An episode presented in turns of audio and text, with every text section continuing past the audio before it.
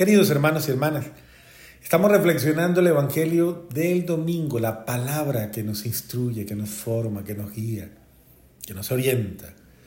Y reservé este espacio para continuar haciendo una mirada sobre los eh, mandamientos, que precisamente son la referencia de la primera lectura del libro del Éxodo 20, del 1 al 17. El cuarto mandamiento Honra a tu padre y a tu madre para que se prolonguen tus días en la tierra, que el Señor tu Dios te va a dar. Yo acostumbro a decirle a la gente, mire, yo le voy a dar un consejo. Cuídese con el cuarto mandamiento. Mire que es el cuarto. El quinto mandamiento es no matarás, pero el cuarto es honra a tu padre y a tu madre. Y el cuarto mandamiento está después de los tres mandamientos fundamentales en referencia a Dios. El cuarto mandamiento está en referencia a mi primer prójimo, mi familia. Y cuando se dice honra a tu padre y a tu madre, no implica solamente a tu papá y a tu mamá, sino a tus hermanos, a tus primos, a tus tíos, a tu eh, nuera, a tu suegra, a tu yerno, a tu suegro, es decir, a la familia extendida, a todos aquellos que que de alguna manera u otra hacen familia contigo.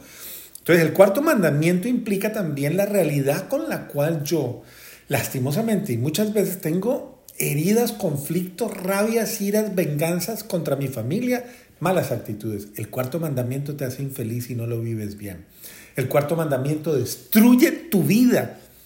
Es casi echarte maldición encima, porque una persona que está mal con los suyos, eso ya revela precisamente un grado de conflictividad, un grado de enfermedad, un grado de confusión, un grado de, inestabilidad impresionante que hay que sanar. Entonces yo te diría, el cuarto mandamiento hay que saberlo vivir. Ponte en armonía clara con tu familia. Si tú tienes un problema con uno solo de tus hermanos, primos, cuñados, concuñados, suegros, suegra, ya estás mal, ya estás viviendo mal, ya tu vida no funciona, ya tus comuniones son comuniones con entredicho, casi incluso que rayando en comuniones sacrílegas. ¿Por qué? Porque no estás resolviendo situaciones de vida que son exageradamente conflictivas. Tienes que resolverlas.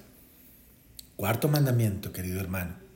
Antes de no matar. Más grave que matar, imagínese usted. El quinto mandamiento es no matar. Y obviamente en esto está enraizado no solamente el quitarle la vida a alguien, de una manera física, sino el quitarle todas las posibilidades de vida a alguien, todas las posibilidades de existencia, de felicidad, de libertad, de alegría, de gozo. Es precisamente el reducir las gracias de vida, las, las eh, bendiciones de vida para una persona, es reducir los medios de vida para una persona. Toda persona que pone de alguna manera en contra de la vida de esa persona, pone situaciones, realidades, eh, todo, absolutamente todo, esa persona está yendo contra el quinto mandamiento. El que confabula, el que de alguna manera está eh, hablando mal, denigrando, el que hace, el que genera la mala atmósfera, el que crea la mala eh, imagen, el que defrauda, el que pone en sospecha, el que... todo eso están cayendo en ese cuarto mandamiento. Eh, que podría ah, ah, decir, pero padre, eso tiene que ver más con no dar a falso testimonio contra tu prójimo. Sí, pero es que los dos se funden. Yo diría que se fusionan de una manera impresionante. Entonces, yo te invito, querido hermano, a que le prestes muchísima atención a, a este mandamiento quinto, que también Dios te está invitando a que lo guardes con mucho celo.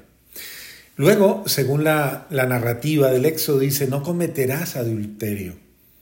Eso quiere decir el sexto mandamiento, no cometerás actos impuros, porque se une precisamente eh, este mandamiento con el otro. El adulterio como tal no es solamente con una persona casada, es que tú adulteras cuando adulteras la verdad, cuando adulteras la integridad humana, cuando adulteras eh, verdaderamente la pureza de tu ser, cuando Tú cometes realidades con las cuales estás profanando tu ser interior, estás profanando tu vida interior, estás profanando tu pacto sagrado con Dios.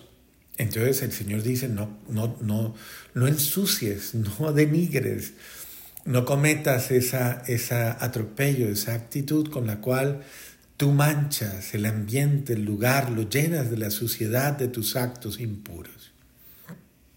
Es fuerte, pero es un llamado precisamente a la conversión. Luego, no robarás, porque eh, esto de apropiarse indebidamente de lo que no me pertenece, esto de despojar a los demás, se ha vuelto una costumbre tan sutil hoy día, se ha vuelto una costumbre tan... Es, es más, la gente dice, no, es que las cosas no son del dueño, sino del que las necesita. Y con ese principio muchas personas despojan a los demás de lo que les es propio. No sé, piensa, medita. A lo mejor tú has cometido ese error y tal vez has pasado una, una barrera violando los derechos de los demás, exagerando eh, en tus beneficios. Eh, es prudente hacer un alto porque puede ser que tú tengas muchas formas de robar. Robas tiempo, robas calidad de vida, robas eh, incluso el buen nombre de las personas, robas, de alguna manera robas y, y despojas a los demás como despojaron a Jesús de sus vestiduras exponiéndolo. No darás falso testimonio, ni mentirás. Eso implica, y es uno de los mandamientos fuertes, porque eh, lastimosamente el ser humano se ha convertido en un ser ambiguo, en un ser que camina en una línea muy ambigua entre el bien y el mal y la conveniencia personal y el relativismo humano la conveniencia humana. Y lastimosamente hoy día se le llama la verdad mentira la mentira verdad.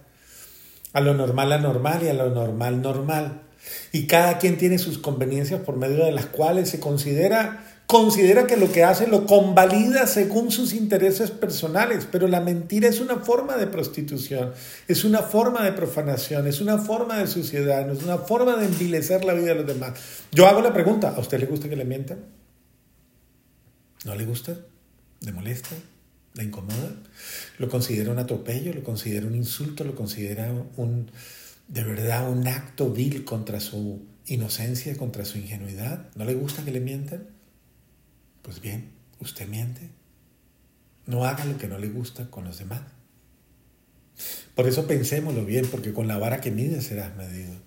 Entonces, procuremos no, no, no decir mentiras, no vivir mentiras, y no hacer mentiras.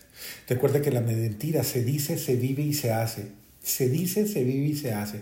La mentira que se dice es mentira de palabras, incoherencia de palabras, totalmente con la realidad. La mentira que se vive es incoherencia de actitudes. Es el que dice, yo soy bueno, yo soy buena, pero vive con rencores, con odios.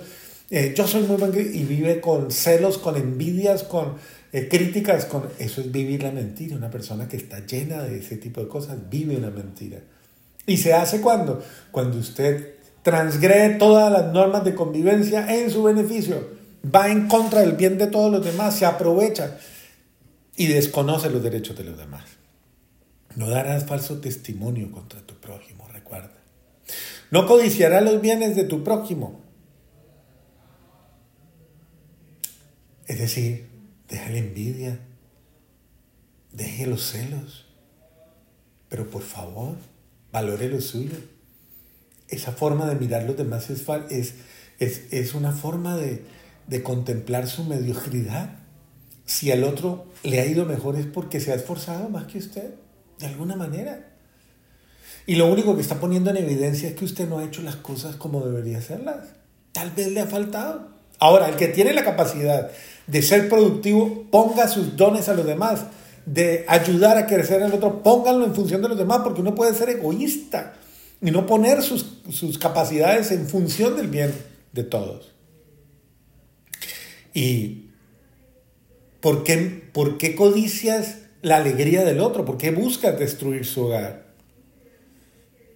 Y dice, no codiciarás ni la mujer de tu prójimo, ni su esclavo, ni su esclava, ni su güey, ni su asno, ni nada de lo que sea de tu prójimo. Es decir, el respeto a compartir aquello que Dios nos ha concedido para nuestro bienestar. Dios nos ha llamado a que nosotros actuemos con sabiduría. Eso nos dice el apóstol en la segunda lectura. Para que nosotros seamos bendición absolutamente para todos. Bendición. Cristo es fuerza de Dios y sabiduría de Dios.